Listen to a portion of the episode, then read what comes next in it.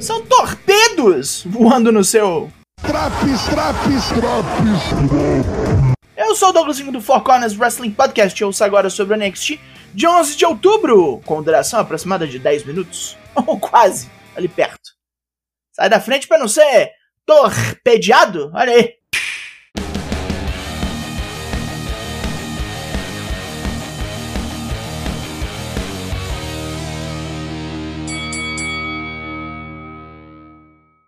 Enquanto nos preparamos para a primeira luta, é apresentado o novo comentarista da casa, o ex-campeão e membro do Hall da Fama, Booker T. Ai, caralho. Campeão do NXT, estica as pernas hoje. Luta 1, Braun Breaker vs Javier Bernal. JD McDonough senta-se à mesa dos comentaristas para ver o campeão trabalhar.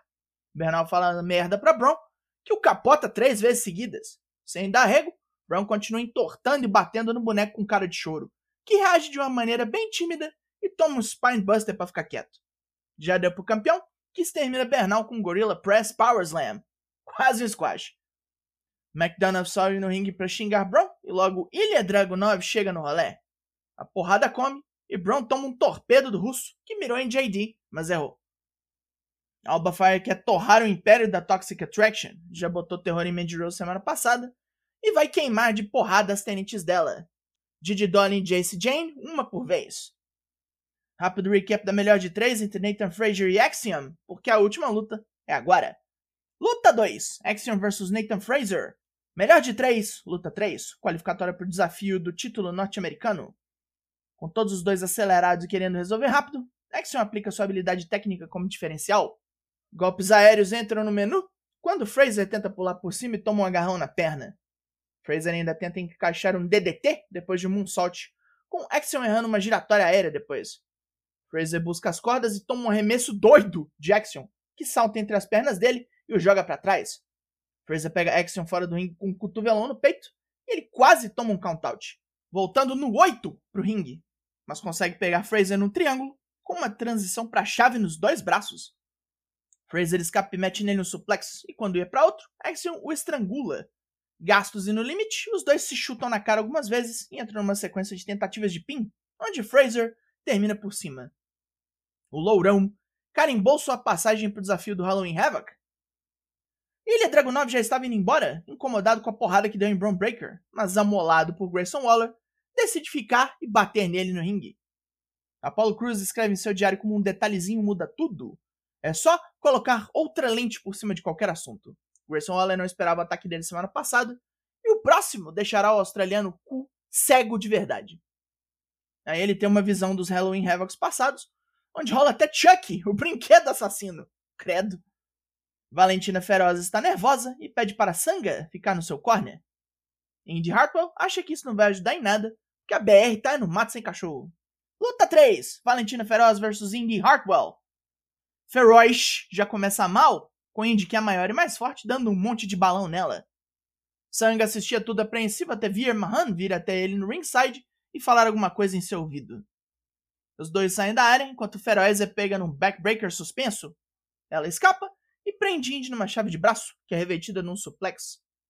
Feroz encaixa o armbar de novo e nota que Sanga se foi, se distraindo e tomando um superplex que resolve a parada definitivamente. A Pretty Deadly aparece no camarote e congratula Indy pela vitória. Eles estão aqui para ver o combate de duplas que rolará daqui a pouco, para ver quem enfrenta os Michês no Halloween Havoc, mas usam clichês de fãs do esporte para zoar e diminuir as três duplas que vão lutar, falando que nenhuma deles tem chance real. Yes, boy! Cora Jade ainda não decidiu quem escolherá para bater em Roxanne Perez semana que vem. Ela imagina que Roxanne tem os mesmos problemas porque não tem amigas. Mas Mackenzie Mitchell ouviu que ela vai até no SmackDown dessa semana. Descrente, ela entra numas e pergunta se alguém tem o número de Ronda House aí. Hora de ver uns pares em treta. Luta 4: Brooks e Jensen vs The Dyad vs Malik Blade, Idris e Nofe. Tag Team Triple Threat, 4 T's. Os druidas marmotas tentam estourar Brooks Jensen logo de começo, que chama o parceiro Josh Briggs para limpar o ringue. Rip Fowler e Jagger Reed o pegam com uma guilhotina assistida do lado de fora e freiam o avanço dos quebra-botecos. Rip e Jagger se divertem massacrando Malik Blade por alguns minutos, até Idris Enough vir ajudar o parceiro. Briggs atropela todos e joga Jagger pelo pescoço na galera fora do ringue. Jensen faz a mesma coisa pulando no montinho. A Dyad recupera sua vantagem, preparando um superplex duplo em Enofe, que Jensen transforma numa Tower of Doom, estragando todos os envolvidos. Briggs volta doido e taca Blade nas cordas, o atropelando com um Lariat no rebote, e depois esmagando Jagger com uma combinação de Atomic Drop e chutão na cara. Blade quebra a tentativa do pin seguinte e começa um festival de finishers. Enofe tem vantagem depois de um dive na Dyad, e Joe Gacy acerta um discos Lariat nele. Cameron Grimes vem voado e impede as putarias de Gacy, deixando Idris Enough livre para pinar o Marmota. Pelo menos é uma dupla que nunca desafiou pelo título, né? Mais cedo em seu escritório, Kiana James quer comprar o território da Chase U, pois é valioso, bem mais do que uma escola. Ela fala sobre a luta marcada com Fia Hale, onde vai começar a avaliar a negociação. Didi Dolin e Jace Jane estão morrendo de vontade de pegar Alba Fire de pau e querem também correr atrás dos títulos de tag feminino. Na cabeça das mocreias, elas deviam ser as pretendentes número um aos cinturões. E as duas também arranjaram uma surpresinha para a ruiva escocesa. Luta 5: Alba Fire vs Jace Jane. Jane é ruim, mas esforçada, e já sai de uma tentativa de Firebomb. Com a distração da parceira, Jane ganha vantagem e mete a mão em Alba, que toma uma bifa de Didi enquanto o juiz afasta a Jaburanga. Logo, Jane está apanhando como deve e toma uma Powerbomb bruta. Didi puxa a parceira para fora para salvá-la, toma um porradão e Alba leva Jane de volta pro ringue pro Firebomb acabar a luta. Logo após, alguém da plateia ataca Alba enquanto ela comemora. É Sonya Deville, que junto com Didi e Jane espanca Alba e atravessa a escocesa na mesa dos comentaristas com uma powerbomb tripla. Ah, agora pronto. Saindo do prédio, a Dyad ataca um cameraman. Joe Gacy pega a câmera e avisa que Cameron Grimes enfrentará a força total do Schism sozinho, pois não tem ninguém para pedir ajuda. Ele lutará até o fim, gastará todo o seu oxigênio e sufocará. A pessoa do moletom vermelho segue os marmotas quando eles vão embora. Rola uma vinheta promovendo a parceria e amizade de Zoe Stark e Nikita Lyons, com cena dos testes das duas, para entrar na empresa. E sua caminhada para desafiar as campeãs de tag feminino. Então, sei lá, você acredita que essas duas aí são amigas, né? Enfim. Hank Walker e Quincy Elliott discutem com segurança sobre as lutas do sósia de Seth Rogen. Ele prefere focar em semana que vem, onde vai lutar com Elliott. Ele dá um tapa na busanfa do Super Diva, que curte, curte bastante. Agora, Maconha acrobática. Luta 6. Stax vs Wesley. Stax quer vingança por seu chefe e martela o joelho de Wesley, dando primeiro um Dragon Screw para fora do ringue, mete um chop block depois, trava a perna do maconho e desce a mãozada. Agora com a mobilidade comprometida, Lee entra com um uppercut europeu, mas o joelho falha quando ele ia para outro golpe. Stax aproveita e sobe nas cordas, mas é interceptado por Lee, que o joga todo errado no chão, terminando com Spiral Tap. Tá ruim pra máfia, hein? Drake Williams e Carmelo Reis pegam o lead pau depois do fim, e a chegada de Oromensa salvou o maconheiro de um triste destino.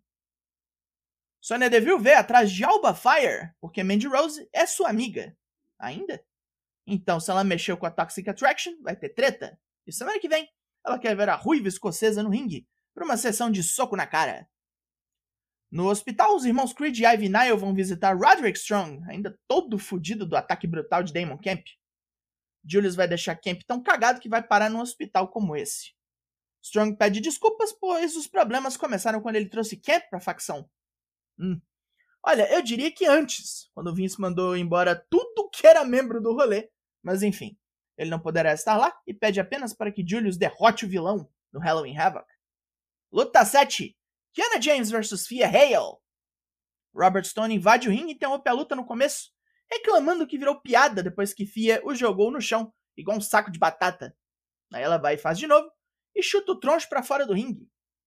Kiana apenas espera e mata Fia com seu finisher, o 401k. Momento de aprendizado aí, né? Tony D'Angelo não está feliz com a derrota de Stax e diz que semana que vem ele vai ter outra luta. Ele não revela contra quem, deixando o Capanga preocupado.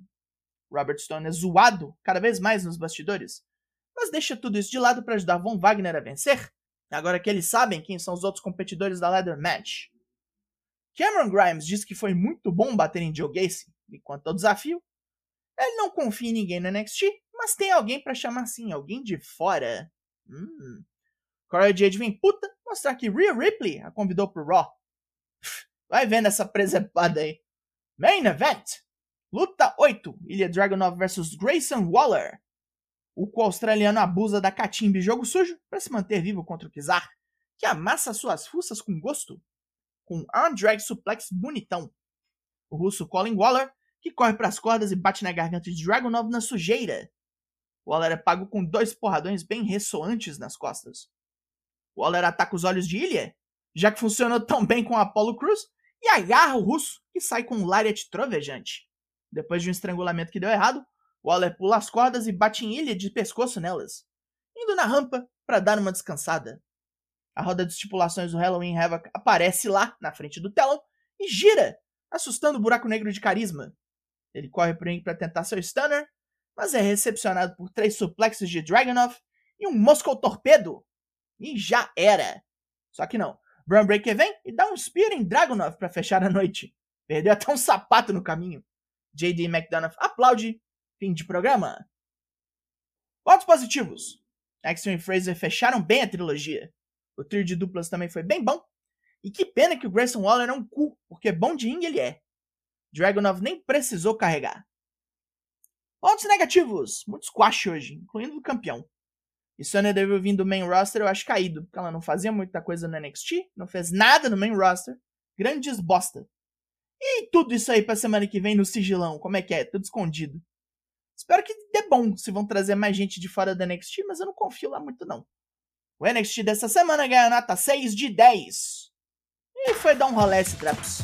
Four Corners faz live toda terça e quinta, sempre às 8. Amanhã tem. Fecha com nós um tweet lá pra assistir, confere. Eu sou o Douglas Jung e nós somos o Four Corners Wrestling Podcast. E eu volto semana que vem. Logo mais, tem mais? E até!